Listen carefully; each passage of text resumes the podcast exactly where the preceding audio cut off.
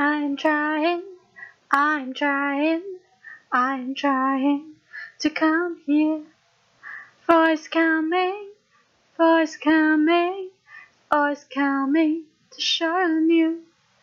I'll give you, I'll give you the best, the interesting thing. Voice coming, glad to have you. Voice coming, welcome you.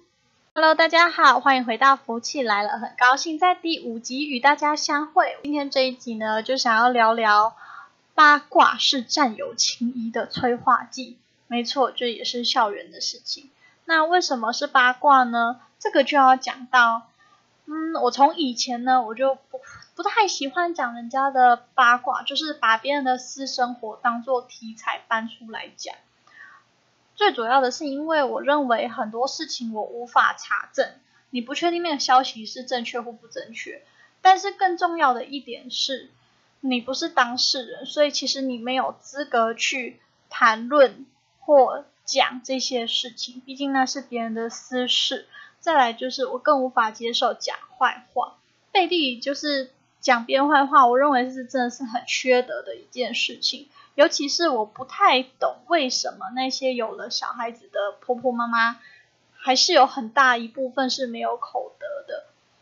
嗯，到底是为什么呢？我在想，可能就是因为八卦这件事情会让他们的社交网络更加的强化吧。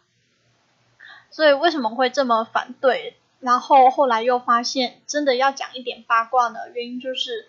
我的母亲是一个非常独立的女性，她从我们很小的时候就在教我们如何在外面独当一面的处理事情。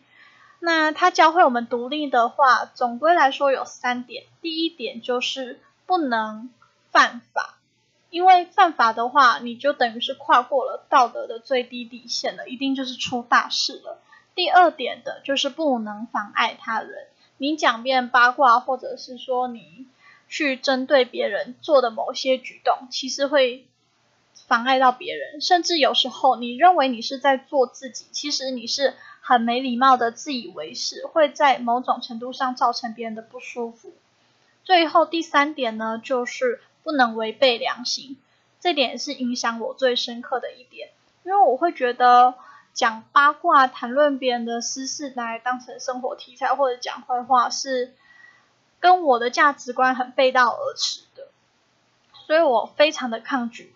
到了后面，我根本是直接不跟旁边的人聊天，我只到了学校，我只谈论功课、课业，那讨论诶哪个老师的课比较好修，哪个老师的课比较不好修，这个东西要怎么写比较好，考试的范围是哪里。在工作上只跟同事讨论公事，不会跟同事聊家里的私事啊或者什么之类，因为我不喜欢被别人拿我的私生活当做题材，当做一个聊天的素材。我也不喜欢让自己的私生活摊在人家面前。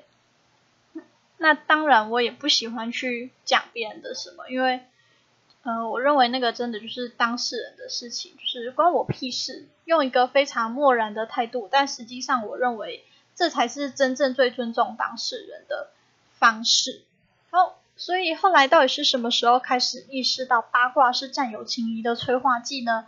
就是我升上高中，差不多高三大一开始。原因是因为呢，我高一高二的时候都非常的孤僻。我是认为说，哎，我平常就要打工啦，很累。那我到学校，我就是要专心读书，我都缴了学费，我就是要专心的、好好的在自己的道路上面努力。我不要去管别人说什么，我也不要去浪费时间在谈论有的没的事情。为什么后来会发现呢？是因为有时候你在讲一些八卦无伤大雅的，比如说上一次有提到猪队友事件，那个是公认的事实，所以。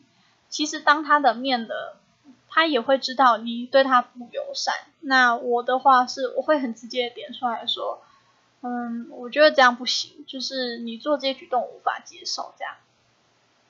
好，所以就是讲完之后，还是会有心生不满嘛。这时候就可以跟其他队友一起抱怨了。抱怨的同时呢，反而我们这一组的整体进度就加快了，而且作品出来也更 OK。这就是为什么我会开始意识到要讲八卦的事情吧。嗯，虽然是还是不太好啦，就是还是要留一点口的，尽量。唉，我认为自己真的是也年纪大了，所以要修一下，要有点口的，不然以后真的会变成老不休。不过呢，有时候聊八卦其实就是聊干话。那就关关于队友的选择，我真的认为就是有分成两种，一种就是干话型队友。聚在一起就像同乐会啊，总是要讲一下一起遇到的一些猪队友或一些很扯的老师的事情。那第二种就是实战型队友，就是会一起讨论功课啊、考试范围啊、互相借笔记啊这一类的。那很有幸的，嗯，我的队友们呢，就是刚好综合实战型跟干化型，所以呢，再加上我们有共通的敌人，我们的感情超级坚定的。啊，大概就是这样子吧。今天聊的就是关于八卦是占有情谊的催化剂所举的几个例子。那我在 YouTube 上又有上传了一支新的影片，希望大家也可以去帮我看看。